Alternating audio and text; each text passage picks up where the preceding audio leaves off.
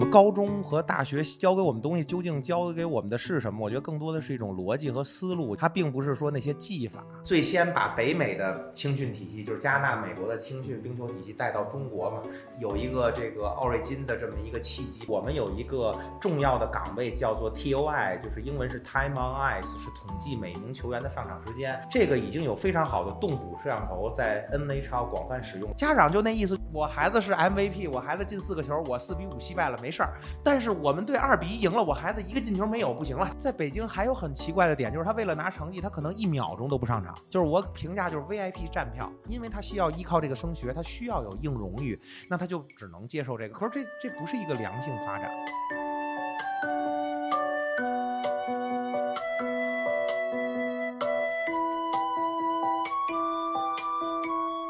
Hello，大家好，欢迎收听 AI 豆腐脑，我是 Margarita。Hello，我是 Tequila。很高兴啊，这次我们是在北京嘛，疫情居家一个多月，然后一直没录。这一次呢，又是邀请到了一个行业的非常硬核的一个嘉宾，然后就开启我们新一期的录制。所以我们欢迎王世豪，欢迎他来给我们做一个自我介绍。观众朋友们，大家好，我叫王世豪，我是本届2022北京冬奥会五棵松场馆的技术统计监督。今天非常高兴能和两位美女来谈一谈这个教育和体育的话题。就是最近呢，其实大家一直在关注这个高考的事情嘛，前两周，然后我们就、嗯已经过了，对对对，已经过了很久了。就是大家都在讨论，就是说今年高考比较难，是吧？然后所以说，作为一个北京四中的理科大神，你看了吗？这次的高考的内容？我觉得是这样的，就是因为后来吧，我觉得我人生的阶段可以分成三档。第一档是幼年时期，然后在体校练篮球；第二档呢是受伤了以后得好好学习，考上四中；然后第三档呢是作为一个这种科学家吧，然后学成归来以后，觉得还是体育好玩，又回去干体育。所以虽然现在我干了体育了，但是每年我还是愿意关注一下这些高考题，做一做题，活分活分自己脑子。今年呢，因为本身我是工作比较忙，没来得及看，但是我看网上都在说今年题很难。甚至是堪比当年有一个大神叫葛军，就堪比葛军出的题，所以我做了一下。其实，在我的观点里，这个难是一个是相对的难，还是绝对的难？反正我个人意见认为，如果是讨论绝对的话，它一定比我高考的时候做的题要简单。但是如果要是说相对的难，可能真的有点难。为什么？因为其实这届高考的学生挺惨的，他们其实并没有很长的时间在校园学习，他们也没机会见到自己同学，也没机会见到自己的师长。其实都是在家里看网课，所以其实他们认为这题难也无可厚非。而且我可能点一个稍微尖锐一点点，可能还是中国这种教育的模式的变化吧。因为我一直认为，就是说，比如就算是我吧，我那个化学、数学学到那个度上，我其实现在算数大多数还得得用计算器。就是说，实际上这个我们高中和大学教给我们东西究竟教给我们的是什么？我觉得更多的是一种逻辑和思路，它并不是说那些技法。而现在呢，市面上这些辅导班太多了，教给孩子的都是一些技法。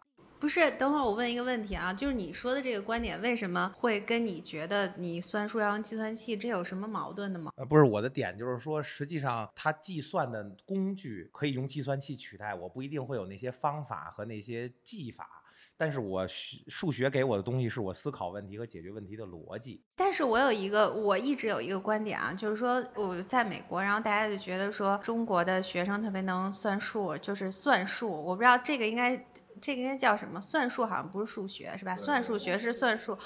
就是 anyway，就反正就是很多人觉得就算数嘛，然后很多那个美国的人就觉得你学数学不用学算术，就意思是一加一你要用那个就是计算器去算。但我觉得就是大家对中国人能做这种算术是有误解的。其实很多里面它是一些逻辑的问题，它不是一个单纯的就是我训练你去做一个什么速算，或者说我训练你去就是每天，比如说我给你十三块钱，什么十三块钱找五块钱，什么某种题对型是吧？很对，其实这是一种逻辑，这是一种思维方式，而不是说中国人就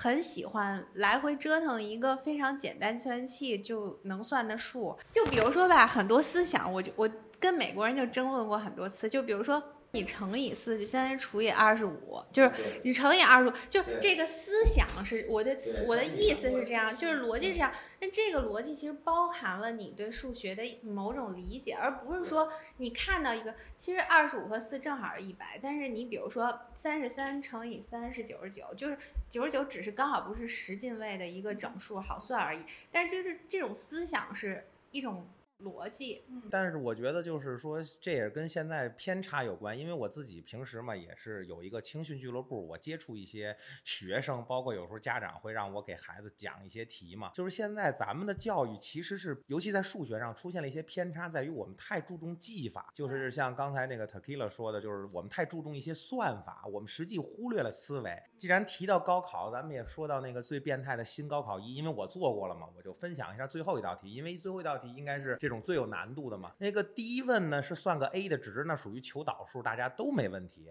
第二问的时候呢是要证明一个 y 等于 b 有三个交点且成等差数列。你正常来讲，咱们现在总在讲什么？讲那些算数的技法，所以那些人呢要去。通过推算，它要有这种对数的感觉。可是呢，这有一个著名的算法，或者一种著名的迭代的方式，是在大学求积分里经常用的，是什么呢？ln 就是 ln 自然对数 e 的 x 次方等于 x，这个是在高数里经常用的一招。但是如果你你高中生没有得到这个训练，就是刚好他的培训班没有教给他这个算法的话，那他就做不出来这道题。而且你要理解的是，他是不是其实也能做，但就陷入了特别，就是就陷入到计算。算，因为我看好多人就说，他就一直算，一直算，然后就算死。对，因为这是一个就是属于叫超越数，就是实际上高中阶段，如果你用本身课内的知识是算不了的。而这种时候呢，一堆人就叫。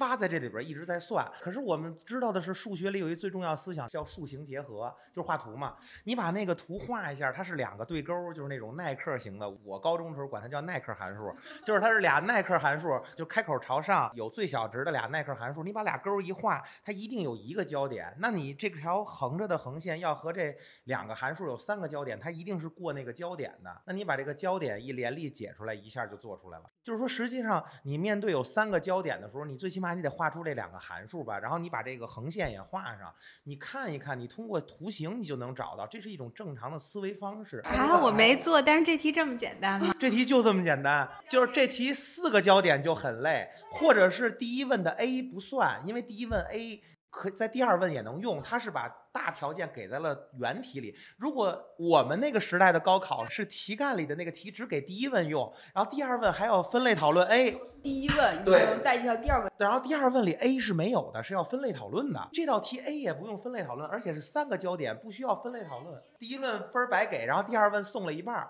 所以这题我不能理解啊，而且我深切怀疑，就是因为这这套卷子是要给山东考生做的，因为在我们心目中山东考生就是上帝的存在。我觉得今年山东数学题，我估计得。有一半满分，我那有点夸张，但是满分肯定会很多，因为这题不难，这题做下来就是一个字儿累。为什么呢？就是它计算量很大，它很多数很难算。它选择题七八题，如果你就是选择题嘛，特别容易犯傻。就是如果你是个好学生，你特想算明白了，那费时间了。其实你动点脑子去猜，那七八题你可以很省时间。但如果那选择题七八题你轴，我必须要算出答案来。就完了。那我觉得这个题的条件是冗余的。如果是三个数的话，都不用说等差数列了，那就那一个焦点啊。又上线了。那我要不告诉你这些，我都不用算这个，我就都能想出来。对，前提就是你要画图。但是现在有越来越多的孩子太注重算法，太注重技法，他没有画图，没有做一个行为上、程序上特别。要想那个函数到底是个什么样？对对对。到底后面是什么样的逻辑成为这个函数的？他需要画图，就是说实际上数学它有一种很严谨的思维。比如你看完题以后，对我觉得我都不一定会画图，我可能就是因为它给这条件非常的正常。就比如说有几个焦点，几个焦点成等差数列，我就觉得这完全是一个代数题，我直接把它就是解析，开始计算就完了。我觉得它就是一个大算术，我可能真的就没有画。对，就是其实你需要有一个程序上的正义，就是你先画图，你要数形结合，同时你要整理你的已知条件，你要归纳你要求的内容，然后你看你是从上而下，就是。或者从下而上，就是你从已知出发向未知走，还是从未知出发向已知走，还是两边同时走向中间靠拢，就这三种思路。你要走这种程序，你要有这个正常思维做事的逻辑。但是现在的孩子越来越不重视逻辑，而重视技法。我有什么招儿，就像我有个九阴白骨爪似的，但是他不一定这招儿在这儿好用。这其实是就是这个高考，我觉得我看到网上 B 站很多 UP 主的这些评论之后，我得到的一种观点吧。就是你看我，我之前我也跟你说过，我有很多的想法，就关于一些考试，就是包括考什么 GMAT 这种，就是我觉得都是有这个逻辑。然后你就看现在很多小孩儿每天上学，我觉得他们真的没有学到一些从。方法上的一些教育，实际上还有就是再多说呢，有点尖锐，在于课改，就是课改总试图去删减。比如说现在吧，我这边训练的孩子里边最多的是小学生，我发现了一件特别变态的事儿，就是现在的课改，我我觉得这么直接抨击可能有点尖锐，但是我倒还无所谓，就是点在什么，以前的数学我们是一套。很德国的逻辑，因为我在德国嘛，就是我知道这是一个很德国的数学教育体系，就是你第一步干什么，第二步干什么，第三步干什么，第四步干什么。然后这是我觉得是一个正常，就像你走路一样，你孩子肯定是先学爬，学完爬学走，学完走学学跑。但是现在的数学是这样的，比如说我一年级的时候，我把六年级的所有知识点先学到第一层。学一遍，然后二年级的时候再学第二遍，然后越来越难。就像你这孩子一岁，先学完走、跑和爬都学，然后爬是主要学，然后走呢学慢走，跑步呢学颠着跑，然后等那个等他四岁的时候呢再重新学一遍。你等于一岁就学跑，然后学到六岁学六年，这没有意义。你其实是他走明白了，他自然就会跑了。它是一种。就是现在可能一环扣一环，对它实际上是有逻辑链条的，而且你学完这个之后，你自动就会往下一个阶段去走，而你上一个阶段没学明白，你下一个阶段带不出来的。你硬学的话就是很奇怪。你像现在我听好多小学说说要学轴对称，我不认为一个小学二年级、三年级的学生能把轴对称弄明白，他只不过就是记了个图形，他还不如先不学，等他四年级五分钟就讲明白的事儿。你让他二年级偏要学一个不该他这个年龄学的东西，那就肯定是不行的嘛。而且把他兴趣也给弄没了，每天纠结到这个，然后每天。做题嘛，考试嘛，就刷题嘛，等于现在考试的孩子全是靠刷题，他就是太着重于技法而不注重于逻辑，这个是非常恐怖的。我私认为啊，我这种浅薄的行外人的观点认为，为什么强基计划出现了？就是如果再这么教，中国就没有科研人才了，所以才要用强基计划把真正可能理工科好的孩子给蹬出来，要不然全靠高考都考成傻子了。现在小学题我倒真觉得挺难的。我不知道为什么我做不出来好多，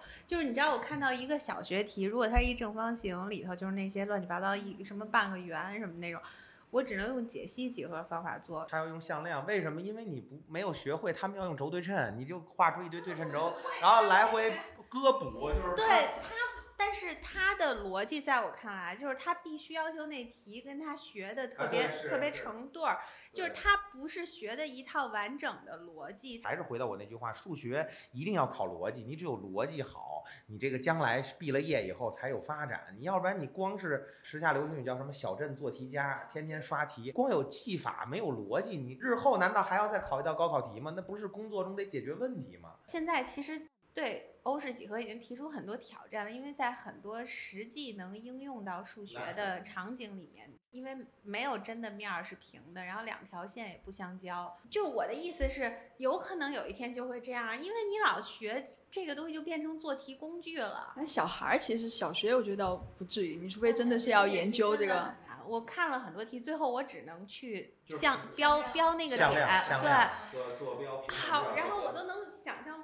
我都难以想象那计算量要多大，我就所以有时候像我们那个队里边好多家长辅导孩子做题，其实更坑孩子，因为他用了很多大人就是至少高中生才会的方法。其实他小学就是想学那点东西，你瞄着这个知识点，但是你不可能指望每个家长还得学好数学。那所以现在当家长也挺累的，因为 老师确实也帮不了孩子什么，然后那题又摆在那儿，所以就最后只能是孩子跟那儿硬来呗。所以就是现在，反正我觉得是，就是在高考这上面，数学上，我认为逻辑大于一切技法。如果你没有逻辑的话，什么其实都白扯。嗯，不，你也没法凸显。可能做得好的那种高分的，肯定还是靠逻辑去做出来的题。关键是就是刚才提到一个问题，就是说都能从咱们的这种理科教育、数学教育上都能折射到体育上，因为就是现在都是这么一个问题。就好比咱们说刚才那个 Takila 举了个例子，就是我们去美国，对吧？其实是这样的，就是大多数平均中国人的水平到美国可以碾压平均的美国人，就是在数学上，德国也差不多。就是他其实是我一直认为西方的教育是这样的，比如说我在德国，就是这个人跟我说他是学数学的，我就跪下了，就是根本就比不了，因为他的脑子里有一些有还住着一个另外的人，就比如说他们可以很明确的，比如说像什么洛必达法则呀，像柯西中值定理这些东西，他们可以在脑子里心算，都不用拿笔。就那些人感觉生下来就是学数学的，他的脑子是给数学生的。但是你看他们可能吃饭都费劲，就可能那个去夜店喝杯酒可能都费劲，就反正就是不具备其他能力。但是上帝给他打开了这扇门，就是他数学比别人强很多。但是你要在德国遇到一个就是那种艺术生，得那数学基本就跟智障没什么区别，就是属于比特奥会人士稍微高一点。智障。对，真的就是那种水平。就是我觉得国外的教育它往往是这样的，然后他体育也是这样的。就比如说像我这个冰球培训也是。就是我的这边孩子，就这么说吧，我的孩子如果到了美国、加拿大打那种普通业余孩子，就像我们就像上帝一样。但是我们真的打到他们打的最好的孩子里，就是我们就被打炸了，就是属属于感觉他们在打另外一个运动，我们。不跟他们是一个运动，然后就打的完全就丧失信心，所以多次我们的队伍去俄罗斯、去加拿大打了顶级队伍之后，当场就解散，就当场就放弃。就是我们的教育太过于那种，我觉得叫通识化教育，就是我们有一套教材，包括练冰球也是，我们按照这套跟流水线的作业一样，然后只要你的训练时长、你花的时间和费用到了这个度，它就会达到一个中人的水平。但是我们其实从某种角度上讲，我们并不能把真正有天赋或者是那种异于常人的孩子从这个。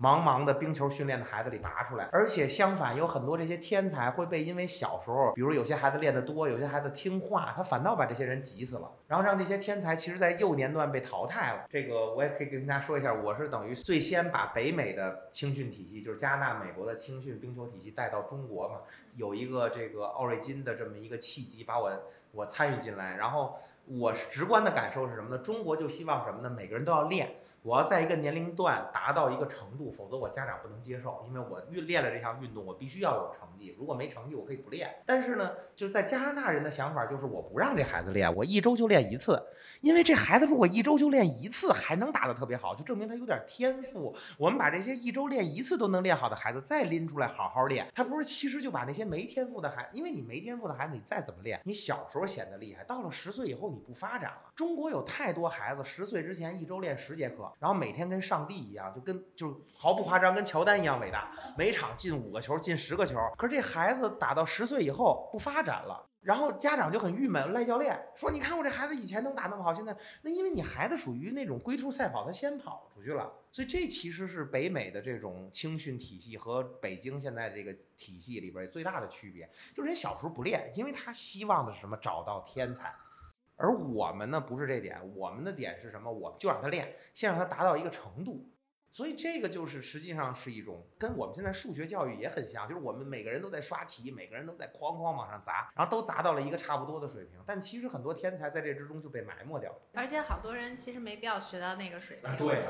我觉得有的人完全不必要费劲巴拉。对，就会用计算器就行了。我真心觉得，我刚才为什么提到计算器？因为我现在大多数算数都是在用计算器，要不然就做个表格，咱们拿电脑算。现在有电脑有计算器，其实没必要说真的数学算的有多好多好，但你有一个不错的逻辑是更好。其实有的人挺有天赋的，干别的事儿，对，不用非要把时间都花在学数学上了。对对对，而且很累。对他来说很累，我不知道为什么有的人好像对这东西其实挺不开窍。经常在我们那个更衣室里，母子、父子都都跟仇人似的，就骂什么关系，然后最后说互为相反数，就这种，就俩人就嚷嚷嘛，什么关系？跟我说，不知道以为是是教育什么事儿呢？后来一说互为相反数，我说。就真的是那个为了数学，父母打起来的。哎，对对，父母还有为了那个孩子数学成绩，就直接真人 PK 了，就吵起来了，说你教育的不好，所以这个都其实是实际上引发了家庭矛盾。我觉得就是说，从冰球到数学到这些教育，我的观点就是，其实家长有时候可以平常心一点，就是其实每个孩子他不一定那个天赋点儿都点在数学上了，所以其实更多的是平常嘛。然后像高考这种问题也是放平常心，你这考好考坏的，那那已经是这样了。其实你现在抱怨题难也不能改变什么结果嘛，就再来一点，对，再来一点，再来一年。而且我觉得其实人不一定非要有天赋。就是人可以什么天赋都没有，也生活的很好，为什么非要发现一个点的天赋？那倒是，确确实，因为有天赋，就是比如说，我分享一个在我青训冰球青训上的事儿，就是说实话，如果从一个运动角度上讲，比较 mean 的说，其实有天赋的孩子是极少极少的，因为天赋它分成太多东西了。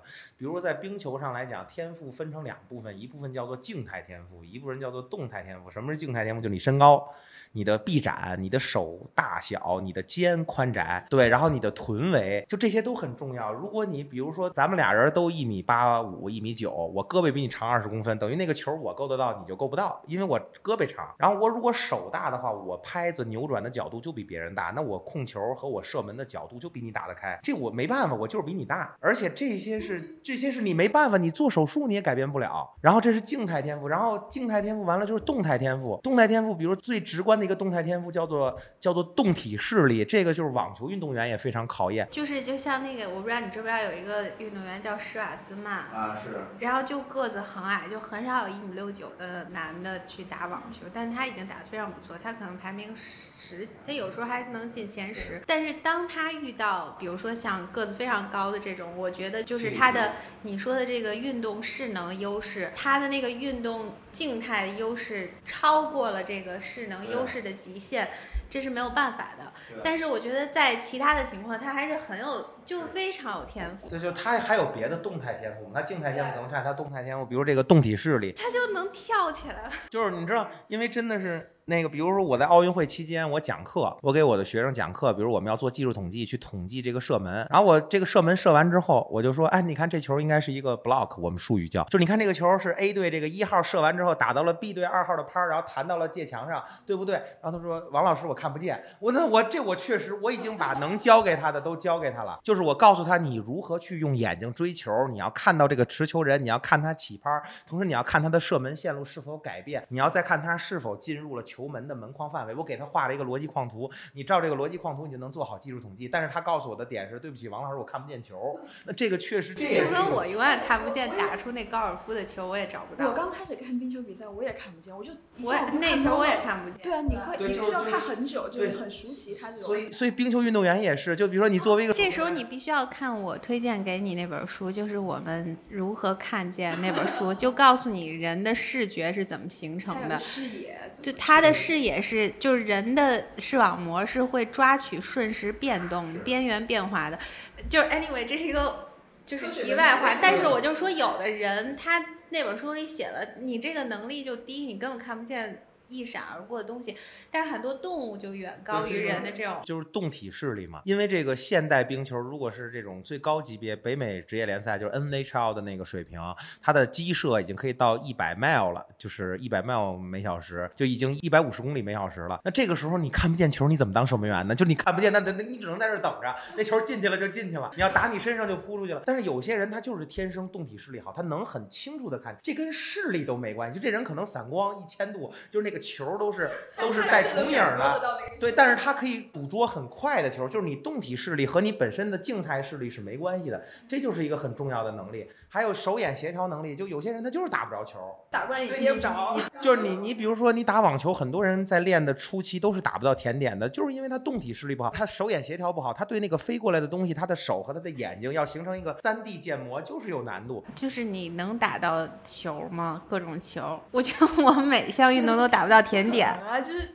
简单的小的小球的。但我很难，我就是从小我就知道我比其他人要更难打到球，在任何运动上，尤其像高尔夫这种球，就就更是根本就粘都粘不到。所以我不就说这个，实际上这个在冰球上，这是属于叫这个动态天赋，手眼协调，包括你的动体视力。哎，但我一直有一个问题，你觉得有些特别牛的人，他是真的看到了球，还是他预预测到了那个球甜点位置，就是一种出于一种潜意识直接打了？这就是我要说的第三点，就是天赋，就是对球的第六感。就是这冰球里有一个知名人士叫维恩·格雷斯基，他有多伟大呢？就是如果把他的生平拿下来，他相当于是如果对比到 NBA，他相当于是乔丹加张伯伦，就是张伯伦拥有了无穷的个人数据，乔丹拥有的是两次三连冠和很多个人荣耀，然后格雷斯基是集所有这个个人荣誉和集体荣誉于一身的，他五年得了四个冠军。就是你去看所有跟得分有关的正向数据，都是要删除格雷斯基的。就是格雷斯基退役以后，就你看所有的排行榜单上面第一句话叫格雷斯基退役以后，因为他如果不退役，所有的第一名都是他，这没有意义。然后就这么一个人，对对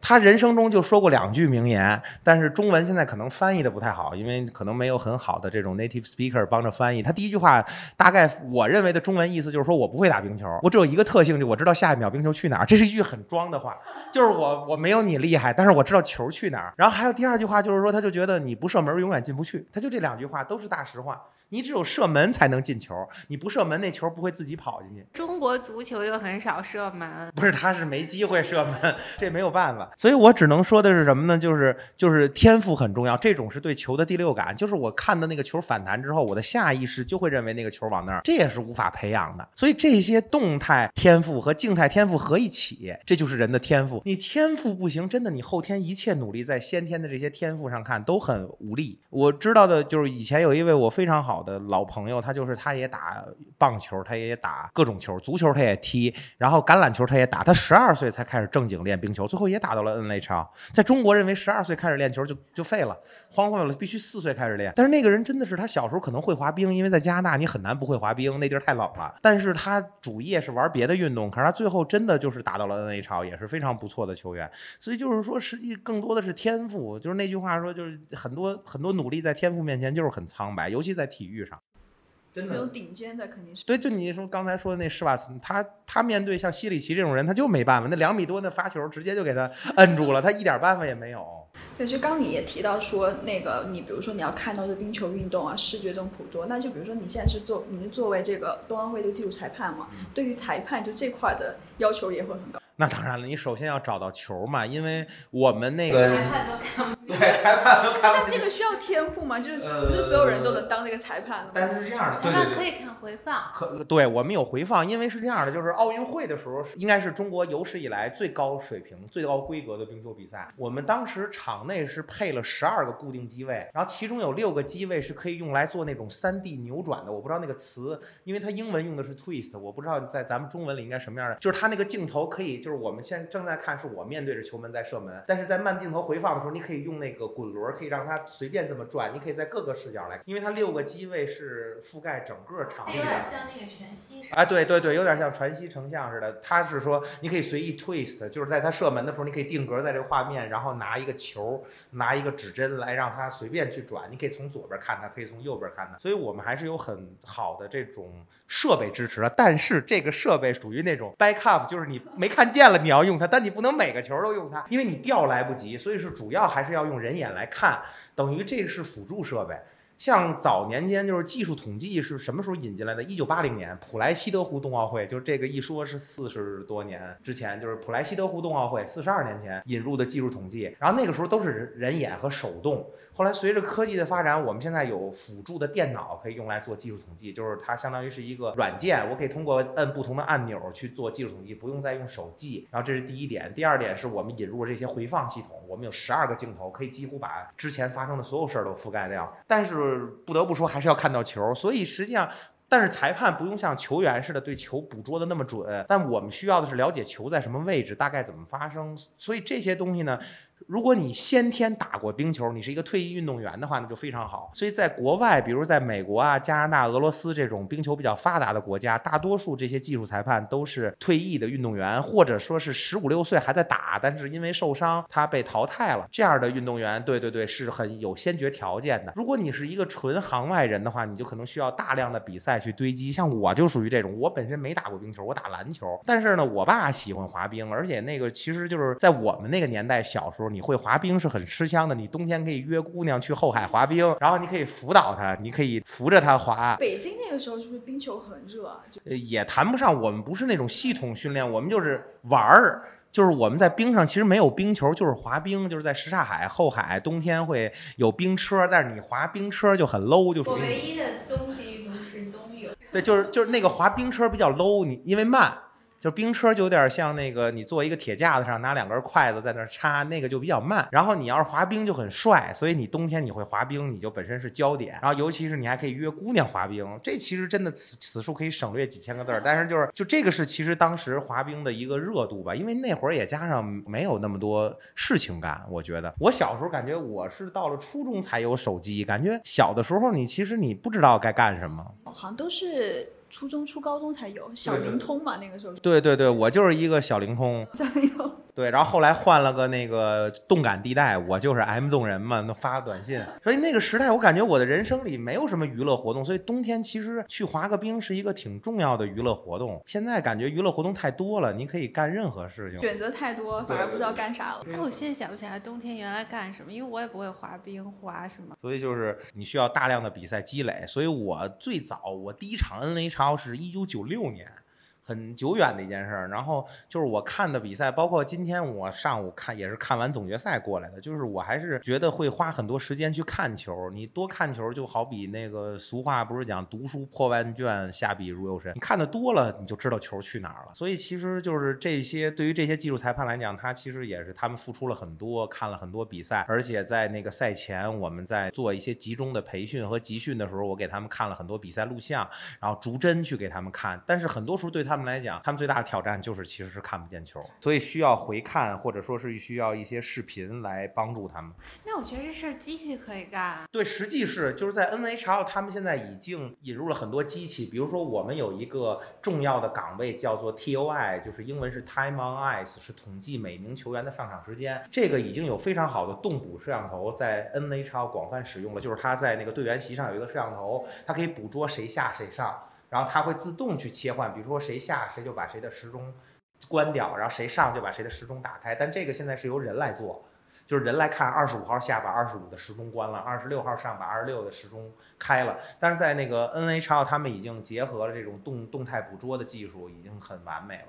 像冬奥这种，一般一场比赛配备多少个技术裁判？呃，我们楼上是十二名，十二名裁判负责九项数据。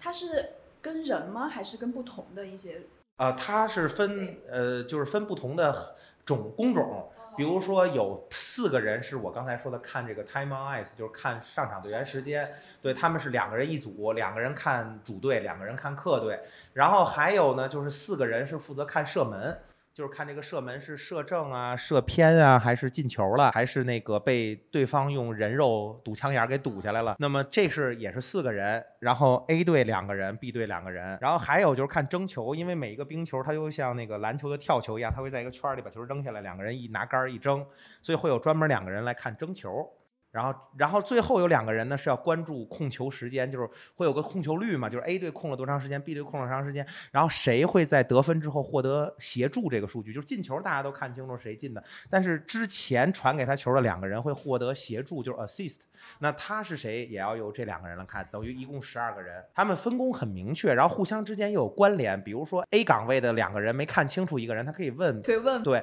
因为我们的座位安排是按照岗位关联的，就是两个强相关的人会挨在一起，然后这样的话，他们互相之间一沟通，就能把很多东西沟通来了。如果都不行的话，就来我这儿看录像，因为我这儿有一个耳麦，还有一个屏幕，我可以调。中台调度、啊，对对。我我我的岗位其实就相当于一个那个，就是我我我我在在在他们身后，他们就觉得我一站到哪儿就出事儿了。就是就因为我看到这块儿可能有一些数据比较复杂，我觉得我应该过去的时候，我就过去跟他们交流一下，看他们看的跟我看的一不一样。然后如果有些争议，我们再调录像，就是这么个情况这种感觉还挺紧张的。啊。那当然了，就每天可以就持续这么做的话，能做几场？理论上讲应该是做一场歇一场，但是确实我这岗位没人替，所以我说我有点累的是，我经常如果一天三赛的话，我三场都要在，所以到第三场的时候我就基本有点晕，就属于崩了是吧对对对，所以我就是喝可乐，就是我都不想吃饭，我只想喝可乐，所以就是让自己开心一我点。奥运会增重了很多，就是喝了很多可乐，但是我的同事们也对我特别好，就是每人去餐厅的时候都帮我拿一瓶可乐，所以最后到隔离的时候，我有一屋子可乐可以喝。哎，那您这边不是说呃，当时就是也是做那个当时冰球的金牌和铜牌的一个，对。就当时有发生什么事吗？就哦，就是看怎么说了。首先说这个。就是比较有意思的事儿还是比较多，因为这里边呢，就是现在有一个在冰球比赛里可能发生的就是时光倒流，就是比如说这个球他打了，打着第一种情况是他打着打着进了，但是呢，因为他之前有越位或者是有犯规，可以要求教练员的 coach challenge，就是教练员挑战。他挑战之后如果成功了，这球就取消了，所以时间要倒流回那个犯规的那一刹那，等于刚才打那二十秒没了。然后对于我们来讲，这是最郁闷的，因为我们在这一刻我们要立刻记下来记的数据，因为它时光倒流以后，我们要把这二十秒钟所有记录的数据删掉，因为那二十秒不存在了。所以这时候我就很紧张，因为我看到这个球进了，但是我知道前面有一个疑似的事儿，我就说赶紧，咱们现在就是在最近记的标记，就是最近记的技数技术统计上都要画圈儿，因为一旦他挑战成功了，要删数据的时候，我们要倒档。所以这个实际上是最痛苦的，比较麻烦。对，然后正好这金牌赛还还出了一个事情，对对，吊打就是加拿大队打美国队的时候，加拿大队有一个进球，因为越位被被挑战被取消掉了，就这个是就是非常痛苦的。然后就是它里边有好多这种事儿，然后最神的一件事是什么呢？实际上是这个之前就是在小组赛的时候，美国队对芬兰队还出现了那个队员都回队员席了，就都回休息室准备换衣服走了，结果被叫回来又打了两分钟。对，就是因为有一个球芬兰打进球门了，但是场内的那个执裁的 referee 就是主裁判认为那球没进，事后才觉得这球没进吗？不是，他当时主裁给的当场判罚是没进，但是经过录像回看发现那球进了，所以那个球就要倒打回两分钟之前，然后重新。打最后两分钟，然后那个球算进，让所有的人都回来又重新打。对，然后当时其实芬兰队挺无语的，因为芬兰队当时是一比五落后，那球就算进。这个大家状态也不一样了。对，但是没办法，他就是他的失误嘛。但是裁判确实有失误，就是当时他其实芬兰队也不想打了，因为他一比五落后，这球就算进了是二比五，他也赢不回来，他就想已经仨分结束了，就是我受我一比五和二比五没区别，我已经结束受苦受难了，我就回去吧。结果没想到回来以后又被美国进了一个六比二，其实还不如不回来，就一比五我也接受。对，就是其实是这么个情况。就是像这种事情，就是对于我们来讲都很无语，因为它确实是规则，哎，对规则上规定的，但对我们来讲就得倒两分钟，我们也不知道要删什么。你就发现，而且关键当时时候，说实话，我们都觉得这比赛结束了，因为你想五比一还能有什么波澜？对，我们都准备今那那还是最后一场，当时已经将近北京时间十一点半了。就是晚上将近凌晨了，因为他九点半开球了，我们都觉得都盘算晚上是回去喝一杯呀，还是聊会儿什么，反正就已经想的是晚上的事儿了。结果突然来这么一出，然后我们赶紧找，赶紧找，最后加班到十二点半，就是我们得把该删的数据删掉。所以这就是就非常无语的事儿，但是也没办法，这也是就是比较哎，对对，也但是也比较有意思。然后还有一些就是比较好玩的事儿是什么呢？就是这种场地上好玩的事儿特别多。比如说举个例子是什么呢？就是像奥运会的球，正常来讲是可以要回去的。我举个例子，比如咱们仨是一队，然后那个 Tequila 第一次打奥运会进了个球，这是他生涯就是生命中第一个奥运会的进球。那我作为教练，我就可以向主裁把那个球要过来。但是呢，这次由于是这个。有这个疫情，所以呢，因为球上会有体液，会有很多事情，他为了防止这种病毒的交叉感染，所以这次是统一不许要球。但是呢，确实在这个。半决赛的时候，加拿大队有一个小孩儿是零一年的，刚二十一岁，第一次打奥运会进球了，特别高兴，就想把这球要回来。结果裁判死活不给，教练说也不给，队长给也不给，然后就，所以就后边就变成一什么呢？之后的比赛，加拿大已经当时是十比一还是九比一领先了，所以加拿大就想办法把那球打到边，打到自己队员席里，然后打到队员席里，他正好有一替补守门员，他有那个抓球技能，咔一抓把球藏兜里，然后主裁判过来要，我没看见，没打过来，然后裁判说你当我傻吗？这就。然后没看见，然后最后就把这球给弄回来了。所以那场比赛到最后呢，因为有很多这种小队员，最后最后比分是十一比一嘛，所以有很多的这种小队员都进球了。所以整个加拿大队在最后十分钟就琢磨怎么把球打到自己队员席里，还挺有爱的。对，是，但这这确实是一种纪念。第一个在奥运赛场上的一个。对，因为正常来讲的话，如果是在这种非疫情下的奥运会的话，会把进球把这个球拿下来之后缠上胶布，写上名字，说这个是是哪名哪名队员在哪天。对奥运会的第一个进球。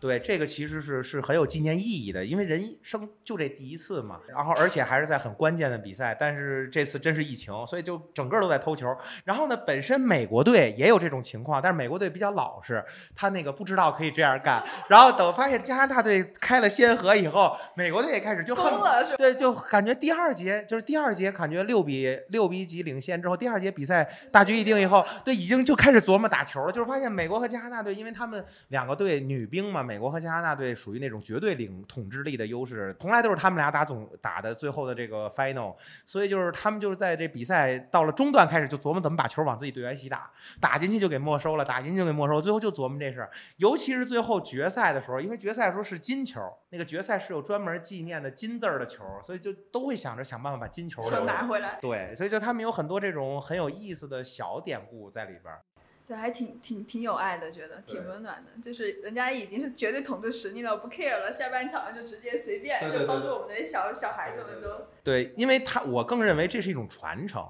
就是说实际上就是相当于是小的球员接过了年长球员的这种接力棒，因为奥运会不同于世锦赛，它是四年一届。那这届结束之后，其实很多队员可能下届米兰就可能出现不了了，因为毕竟这个女子运动员她还面临着家庭的抉择，她要生孩子，她要有很多的抉择在那边，她而且她她也没有那么好的像北美冰球职业联赛 NHL 那么高的收入和那么稳定的经济来源，所以她很容易就要放弃，因为大多数女兵运动员都是兼职打，她还有有自己一份那个日间的工作，否则她很难支撑自己训练，所以其实他们也很不容易。这种传承就是让底下的小孩儿能够接过自己的这种衣钵，下届继续来嘛，所以这是一种很重要的这种环节。对对对对。哎，像现哎是之前是世锦赛是上四月份是吧？啊，对对对对对对，那是中国参加的世锦赛，但是就是我们呢，也是一个就是复兴之路吧，我们还在一个相对比较低的级别，女兵我们是在第三级别，男兵我们是在第四级别，这这但是我们都完成了晋级，就是我们得到了冠军升组。冰球中跟其他球队不一样，它好像是分组是吧？就是好的跟好的打。就是说，这个因为确实是冰球，它又不比足球。如果说是两队水平太高的话，差距太大的话，真的没法打。因为这个足球它再差吧，也就六七个、七八个到头了，但冰球会打好几十个，就因为它差距太大了，所以它需要分组。然后经过了多多年的变迁，形成了现在的世锦赛的组别，就是男子呢最高级别叫顶级组是十六支队，然后第二级别叫甲级 A 组是六支队，然后我们男兵成功升到了甲级 B 组，就是又六支队，等于我们在世界排名现在在二十名左右。然后女兵呢是顶级组十二支队，然后甲级 A 组是这个六支队，然后我们现在女兵刚刚升到甲级 A 组，等于我们是十几名的样子，还是女兵。好，对，就是我们真的我自己在五棵松也是女兵嘛，实际是很振奋的。这里边就是说可以分享一下，就是我们其实很艰难。因为那个我们是亲自目睹了中国队在主场击败日本队的，但是我们得保保持那种扑克脸，就是我们不能有一点儿的表情。情绪对，因为实际上在奥运会这种舞台，很大家很重视这种公平竞技的原则，就是你虽然是你的主队、你的国家，但是你要保证公正性和这种平静性，否则日本队会投诉你的。所以我们其实很多小姑娘都很激动，在最后完了都哭了，因为确实是，尤其是那个冰球一些就是运动员出身的从业者。我们上次赢日本队是九八年，或者是就大概这个年龄，就是二十年左右的这种一个代沟了。我们第一次再赢日本队，所以其实是一种很振奋，而且是在家门口嘛，而且最后是靠任意球，就是相当于是冰球里的点球大战。而且另外还有一点就是说什么呢？就是我是属于一直是属于那种冷静派，甚至都被打到卖国贼的那个但你是内心我内心还是激动的，因为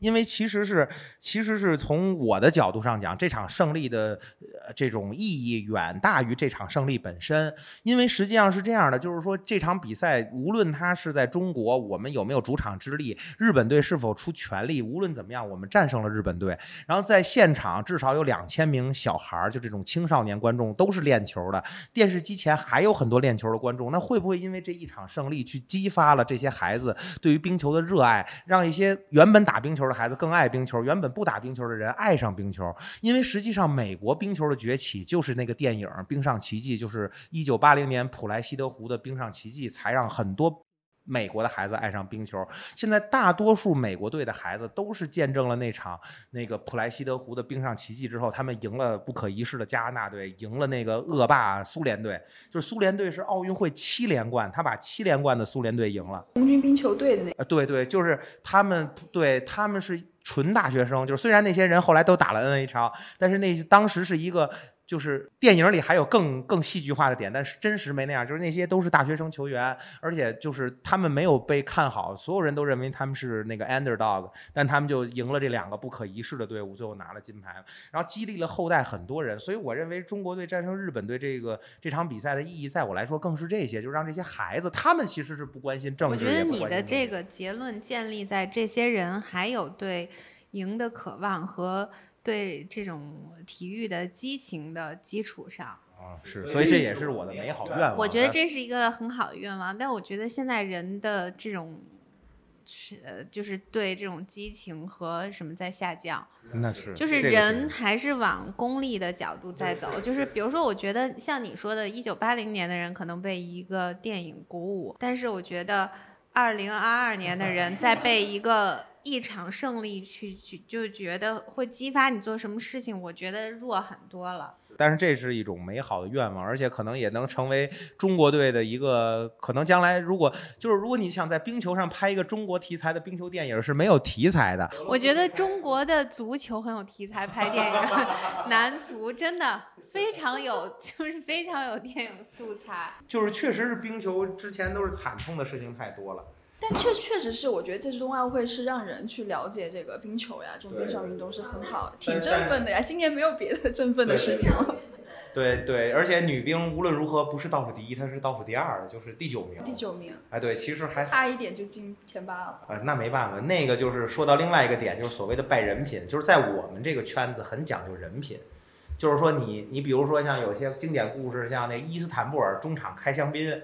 就是。听没听过？这是欧冠的一个典故，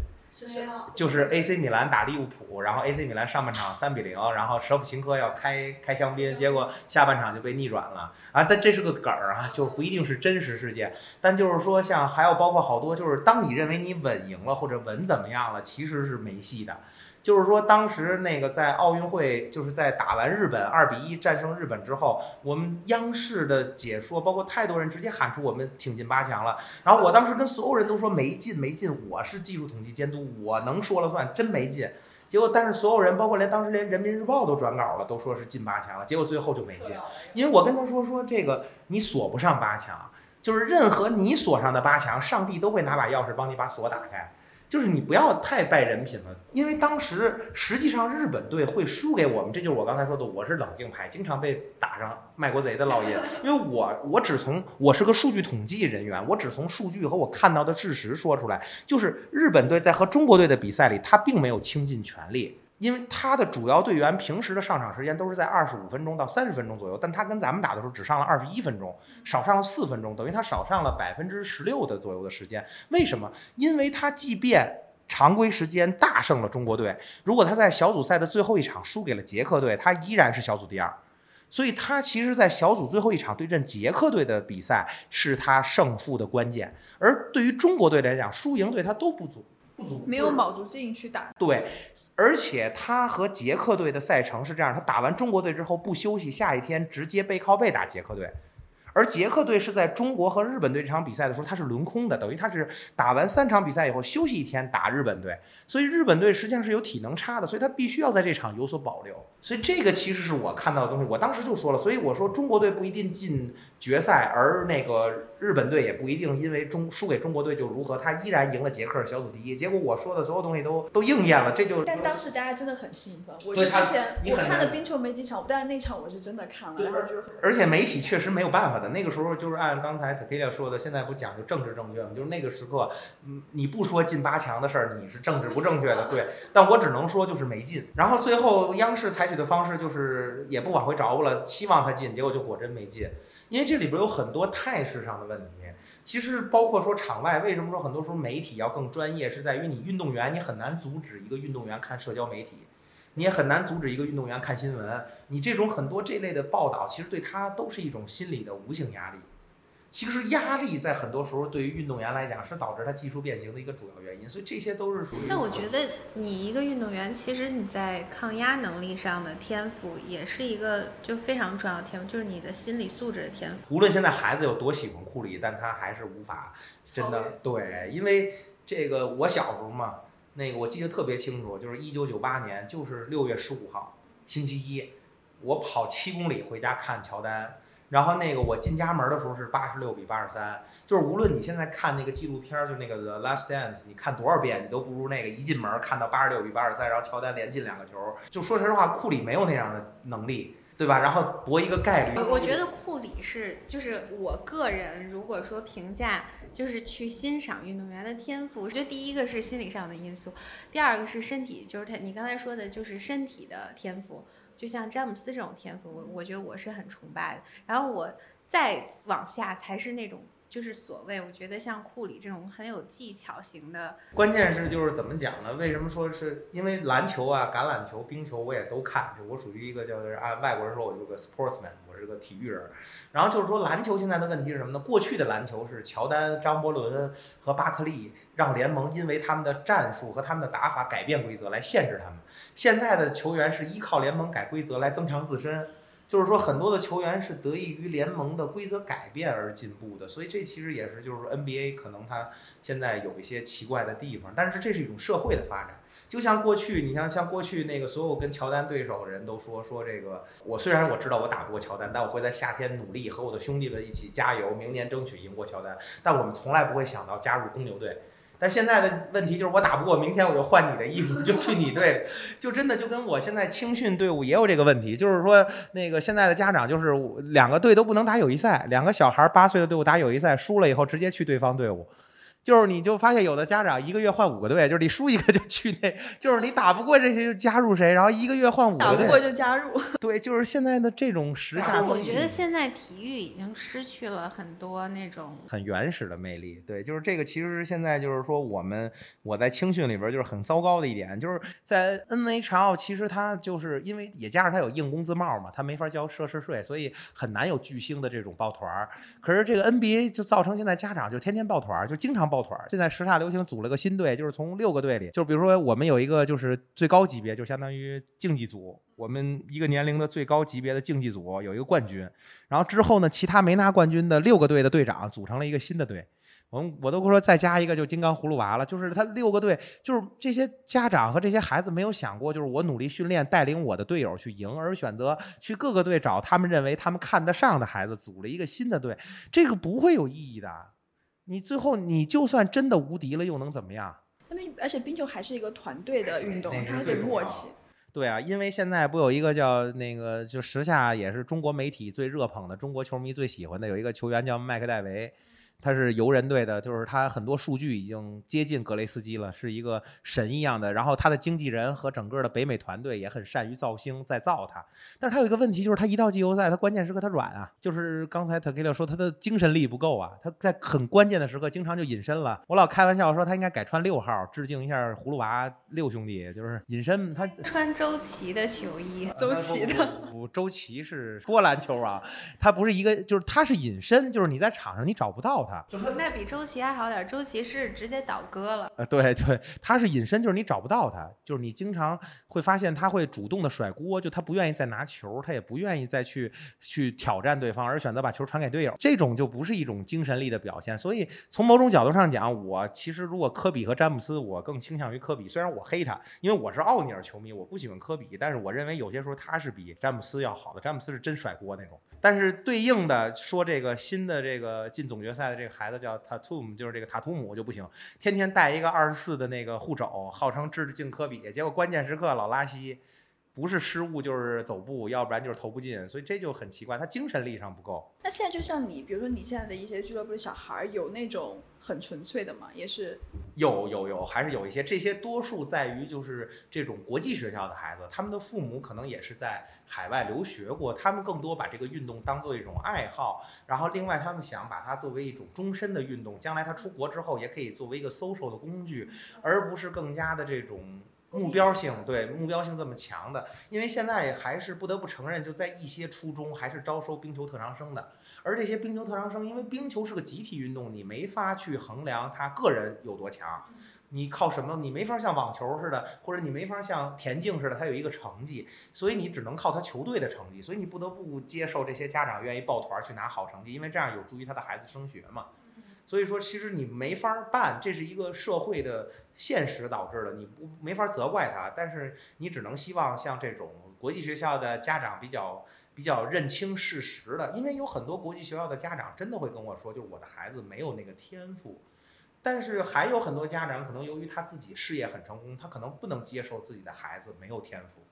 就其实这件事儿确实也挺难的，就像很多时候你承认你自己不行，因为你承认你孩子天赋不行，其实就从某种角度上间接的承认你自己不行，这其实是其实对人来讲很难的。但没有办法的是就是这样，因为有很多孩子，我觉得有一个问题是，这个家长他也不是真的热爱这个运动。对，其实我觉得要解决这个问题，应该让他爱上这个运动，就是他肯定没有。他不是一个球迷，他不是他不是一个体育人，对他不是一个体育，就是他需要去看、去热爱某个球星，然后去投入这个运动，享受他带来的这种激情和快乐。我觉得那个是能改变他的唯一的方式，否则他改变不了，因为他从来没有把这，他从来没有热爱过这，他可能只在乎自己儿子的成绩，而不在乎自己喜欢那个球星的成绩。如果你是这样的话，我觉得那这个他举的例子非常好，就在什么？就现在很多。青训的队伍里，家长很关注孩子的个人表现，他不关注球队。比如说球队赢了，但他孩子表现不好，这个孩子也要骂，教练也要骂。你为什么我孩子表现不好？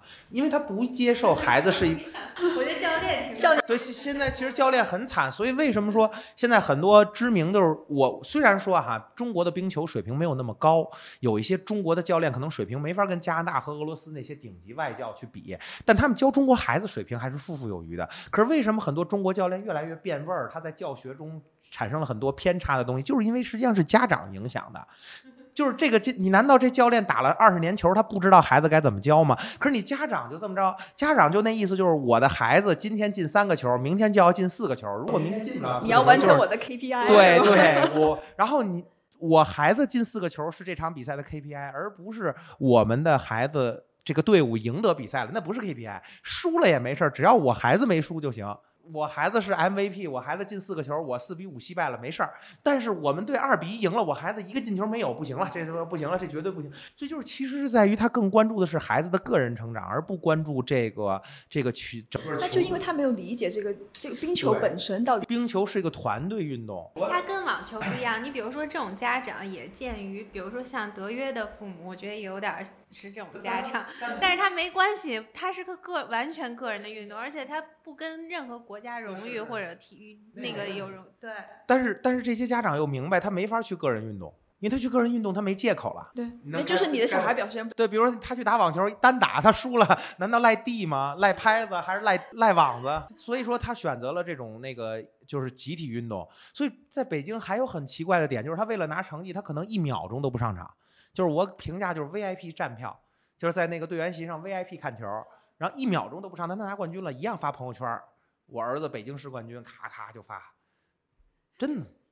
就是说，实际上就是我刚回到刚才的话题，就是因为他需要依靠这个升学，他需要有硬荣誉，那他就只能接受这个。可是这这不是一个良性发展吗？更多的还是要娱乐。就回到我们最初的那个话题，就是中国需要有那些玩冰球的人，因为我们讲一个，就是咱们讲个数学的逻辑，就是说好球员和差球员，他一定这个球员是符合正态分布的，就是这个 normal distribution 正态分布。对吧？那你打的最好的一定是很少很少的，打的最差的就是差的不行不行的也是很少很少，大多数都是中间水平的。然后，所以我们需要的是什么？就是安心的当中间水平的球员，不要老想着往前奔，因为你最后奔到最后的结果，你只是把那些比你差的人淘汰掉了，你变成最后了。你需要的是有一个金字塔的底座，你得有分母。然后你永远是追逐，就是我们永远是要当更好的运动员，我们永远都要当影星，都要当男主角、女主角。那那些绿叶全死了，你不是就你也当不了影星了？不，我觉得这就是像对于中国，我觉得也是这样。为什么老要？我觉得这是一种文化，是不是？所以就是你知道，在球队里吧，就是为什么中国没有好的球队，就是因为在就比如说我们看 NHL，其实 NHL 他打到。总决赛拼的不是一组一一个组五个人嘛，一组二组双方都是强的球员，基本属于对子儿对干净了，拼的都是三组球员。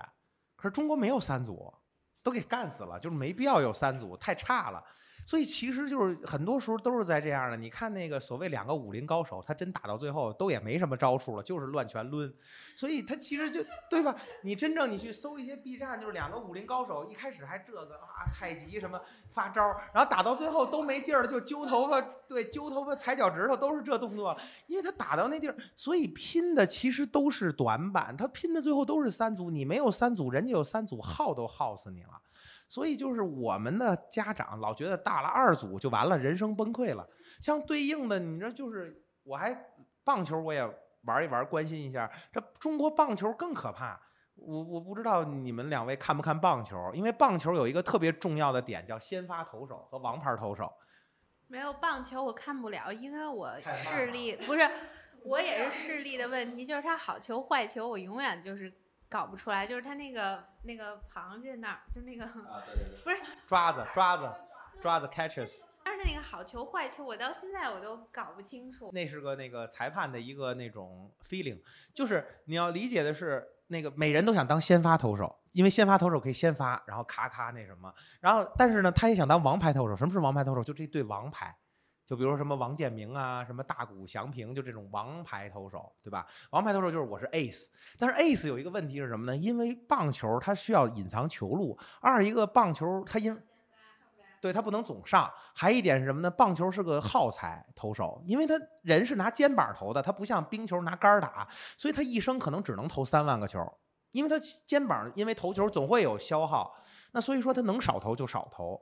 还不容易被别人发现你投球的规律，所以经常有时候，比如今天我六比三大比分领先，不需要王牌投手出来了，你就坐着吧。就虽然你拿最高工资，你是球队的大哥中的大哥，但你今天你可以不用上场，因为不需要你上场。对，但那你说作为中国家长，他行吗？我叫集了亲戚朋友，对吧？各位女士什么都来了，看我儿子王牌投手今天出场，结果没出，然后你就得你又不懂棒球，你问你儿子是王牌吗？为什么没上场？我就很尴尬，对不对？但我没法解释。然后教练又挨骂。对，然后关键是私下里你们俩还得喝咖啡的时候，你看王世豪那个傻子，吹他儿子多丢多丢都不上场，对吧？我也很尴尬，对吧？但是我让我儿子当先发投手吧，可是先发投手总是要被换下去的。你们一起去，因为他投到四五局他没劲儿了，就算是小孩儿更是没劲儿的快，他没劲儿了就要下来嘛。他一换下场，这俩人又说，你看王世豪他儿子给换下来了，打的不行，对吧？你肯定得这么说吧。所以就是这棒球这项运动就不符合中国家长对于自己儿子的需求。所以棒球在中国火不了，火不了，火都他没法火，他怎么火呢？你说我有点提前个人，对，所有人都想当投手，因为投手他出彩儿。对，所以中国最火。没有中中国还是就是个人运动，就是少于三个人的运动。我乒乓球、羽毛球，对，少于三个人的运动，就是三个人以上感觉就出问题了。你看咱们两个人的运动也其实也挺强的，双打什么这些都还行，皮划艇双人也挺厉害。就是咱们人太多了，确实不好，就是在这点。像我这种球队，我曾经有一年组过一个宇宙强队，就是很多那种在各个队不得志的那个孩子组了一个宇宙强队，想拿成绩。我跟你讲，就是十个人能分出十一派来。就是 互相都想当老大，对，每天都在宫斗，每天都在宫斗，以各种模式宫斗，恨不得今天教练多拍了谁脑袋一下都是有信号。十岁的孩子，就是今天教练多，就是下训练结束以后，不是拍每个孩子脑袋下场吗？教练多拍哪个孩子多拍一下都是一个信号，然后一堆妈妈就开始分析解读，我去。但是我确实有一个经历，就是我确实能记得老师拍脑袋的次数。你你有宫斗天赋，将来你如果有孩子可以了。不不，我觉得对我幼小的心灵是会惊起波澜的，所以我觉得作为教练，你一定要拍的就是一样的，就是你要公平，就是你不要你的错误也引起这个宫斗。不是他关键的问题不是在这儿，他是其实是那个都拍一下也不行。他总有先拍后拍，然后还有拍前边拍后边，拍左边拍右边，就是 一切的都能引起。别拍了，那不行，他拍是一种鼓励嘛，就是说，就是他总任何事儿不拍也有信号，为什么今天不拍了？不重视我了吗？无视我们吗？不是，是不拍，是都不拍也不行，是不是因为昨天拍完以后给出信号被别人看出来，所以今天就得不拍？哎，我觉得我也我就是这种体质。我会想这个，对，所以就是，然后关键是一个妈妈这么想吧，她一个妈妈怎么想吧不一样，她十个都这么想，然后十个一聊那个事儿就越聊越邪乎，都害怕，你知道吗？就包括说那个喊名字，你说那个，比如说教练一开始上场就跟那个报道似的，比如说这个 Ryan Simon 什么那个 Nick 什么，就喊到谁谁不就上场吗？这先喊谁后喊谁也不行，那都是宫斗。你说家长他们怎么先喊我儿子不喊他？跟翻牌子似的。那可不是吗？这这些家长有点太闲了，可能。哎，对，但但对这个有的是全职妈妈，全职妈妈确实是容易这样。哎，像这种的话，它是属于这种私立的培训嘛？其实我们国家有那种公立。呃，现在已经很少见了，只在东北了，因为国家还是进行了体育的转制，现在要改把原来的体校制转成了俱乐部制。对，所以其实这个也是一个挺大的变革吧。因为我一直认为，就是原来的体校制，就是在我的观念里，其实对中国是适合的，因为他会把很多像全红婵这样的孩子选拔出来，他们是其实是比这些那个相对家庭条件优渥的孩子更有训练积极性的。他们会练得更苦，他们会更对成绩有那种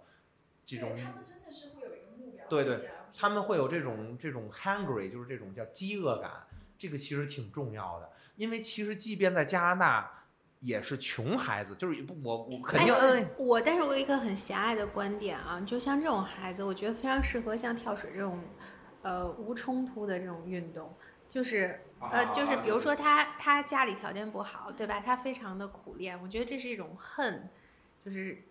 drive。然后呢，这种恨一定不要在对抗型运动上。然后如果这种背景的运动员在对抗运动上容易变成那种恶魔型的伤害伤害的东西。对你说的这个点特别对。还有一点是什么？从另外一个角度，就是说像苏联球员，就俄罗斯球员有很多是穷孩子，真的是西伯利亚的那种人，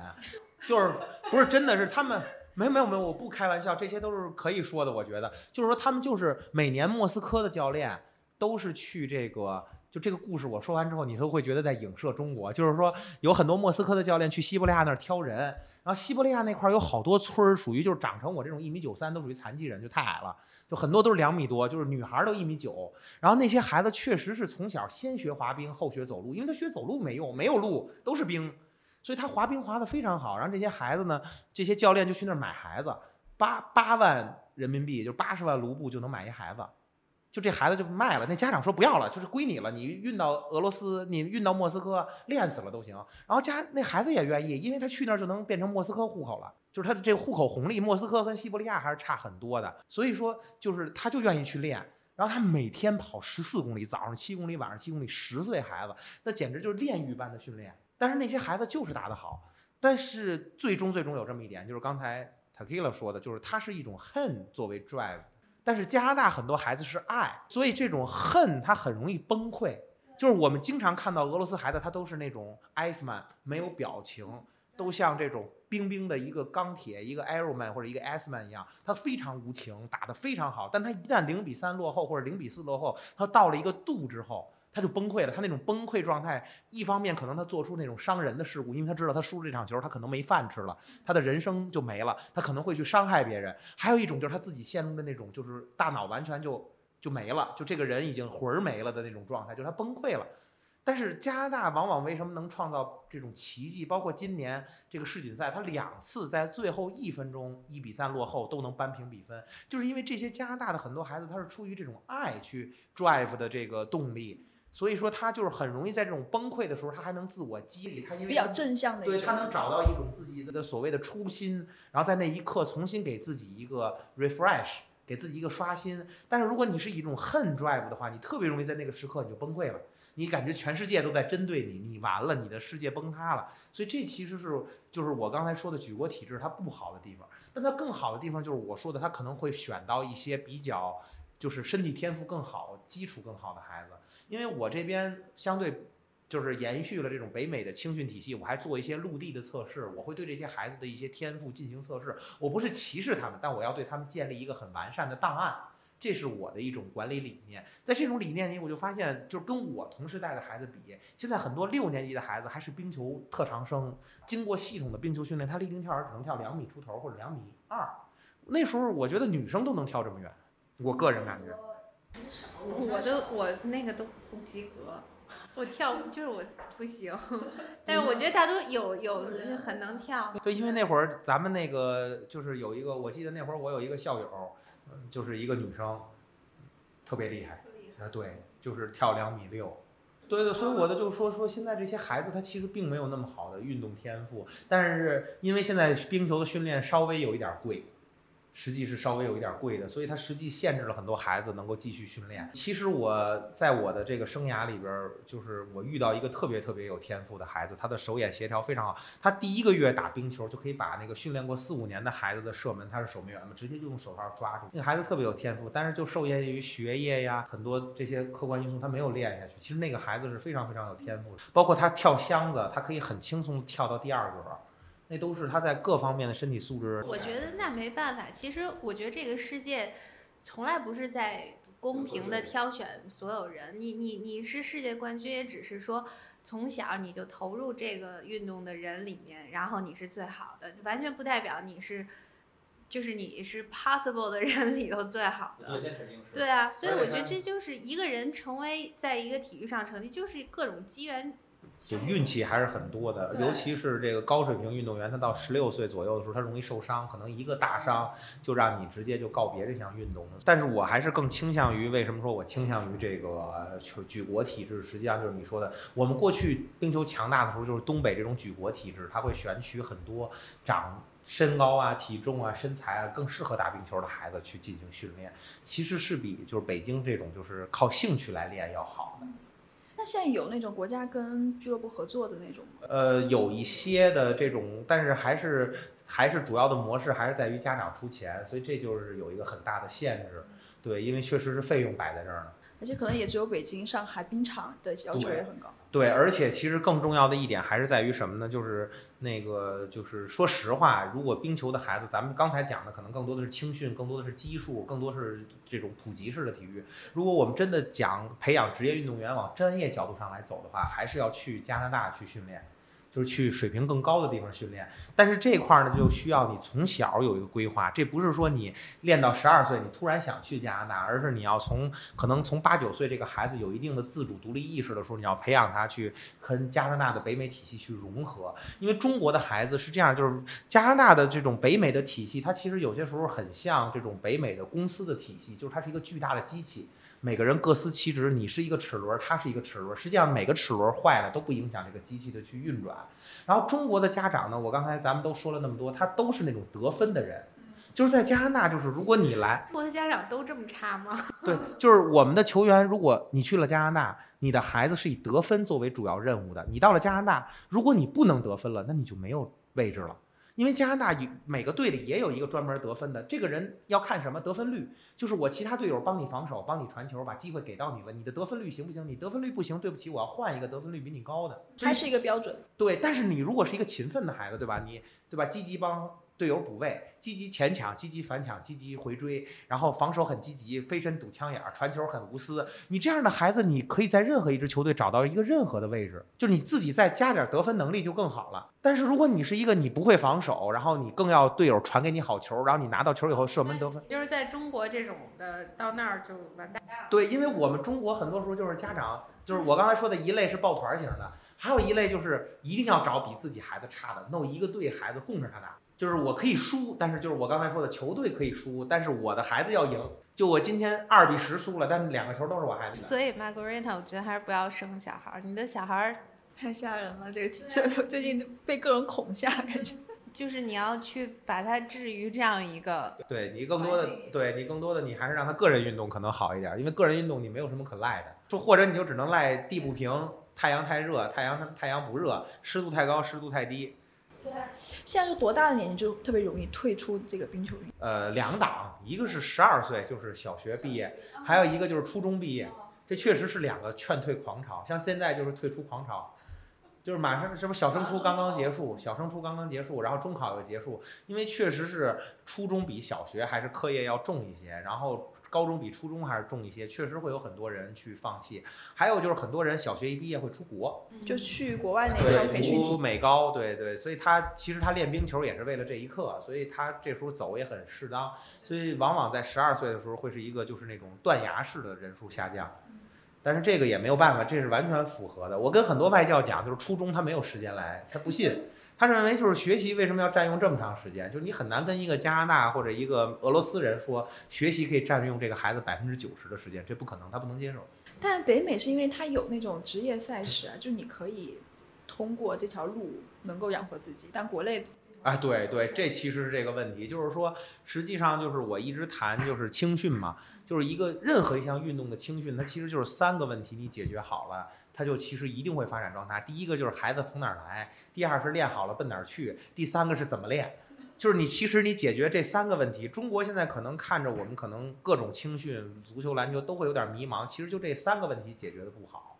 因为那个从哪儿来，就是现在是等于全靠家长兴趣，然后往里堆钱，然后往哪儿去，发现就是其实你说足球，但是你反过来就是我们等于举国体制变到这种商业化体育有点直接，缺了点软着陆。它等于就是在我们的商业化体育还没有成型的时候，我们就把举国体制删了。所以现在篮球其实也是会有问题，就是我们发现易建联退役了以后，后继无人了。就现在 CBA 我们还知道谁呢？好像说不出个谁来了。丁彦雨豪，他也很要退役了，就是你现在在九五后，你很难找到一个人，就是说是像易建联或者王治郅、巴特尔、姚明，有那种形象，对对对，就觉得这个人会是一个国家队的领军人物，明星。对，没没有这么一个人了。所以我觉得还是鼓励大家去参与，就是小孩儿，我觉得尤其我我还是要去运动。我肯定是鼓励运动的，因为在刚才说了一些可能消极一点的东西，但是在我的观点里认为，就是每个孩子都要运动，因为尤其是男孩儿，运动会给他一个消解情绪的渠道。像我就很喜欢运动，其实男孩儿呢，不是男孩儿总要失恋的，反正两位女士不知道，反正我小时候失恋是很痛苦的。就是我认为失恋的时候，或者说一些其他的问题的时候，男孩儿他容易暴躁的话，其实需要一个体育运动去消解。所以我更倾向于一个孩子他要打两项运动，一项是个人运动，一项是集体运动。个人运动就是锻炼自己这种 mentality，像像这种比较坚毅的东西，因为就你一个人儿，你要自己调整，你要自己去战胜、克服一些东西。同时你要打集体运动，为什么集体运动是一个很像社会的一个东西？因为你要一堆人，你和你的队友在一个规则体系下去赢得一个比赛，你可以违规，只要裁判不判你就好。所以它很像社会，就你也可以。加引号的违法，但你只要不被判刑就好。所以你需要的是在一个规则体系下和你的队友赢得一个比赛。所以一个孩子需要一项个人运动，一项集体运动。而且我觉得刚才消极的问题，刚才谈的那些消极的点，全是源于一个，就是大家太想赢了，太想变成第一名了。但其实我认为，就是包括我们现在天天国家在谈这个体教结合或者怎么样的，我情愿改一个字叫教体结合。因为我们更多的愿意的是让一些体育好的孩子有学上，我觉得这个是不好的，就容易有一些很奇怪的事情发生。我觉得真正的体教结合应该叫教体结合，是让所有上学的孩子都运动，无论他们运动好与坏现。在的比例是严重失衡。就现在太多人都不运动，对，为什么百分之九十时间都在学学这些数理化呢？虽然数理化也非常的有趣味，但是，呃，其实数理化也某种程度上也有运动的成分，对吧？但是他脑部运动，你还是需要有肉体的运动。你有一个好的身体，包括我们之前聊那个智力那一期，其实你的运动对你自己整个思维方式也是。对啊，而且非常好的 social 的手段，否则现在小孩如果每天就跟你说的这些家长在一起的话，我觉得心里早晚 每天都有宫斗戏是吧？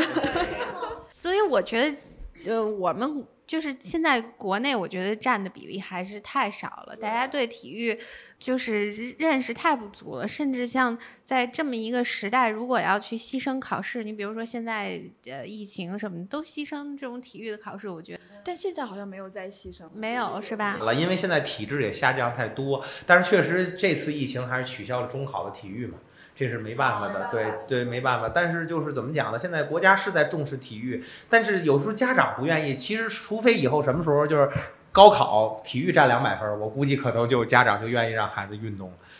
因为因为现在其实很多时候变成什么呢？就是说我们连青训的时候，家长都太功利，就是这个东西对我孩子进球有没有帮助？没帮助就不练，哪个有装帮助练哪个，太过于直接了。但实际上很多时候就是你需要一个综合能力嘛。所以就是孩子，其实说回到最开始的话题，在冰球上期望的就是家长能够更加的佛系，让孩子去体会运动，然后让孩子玩这个运动。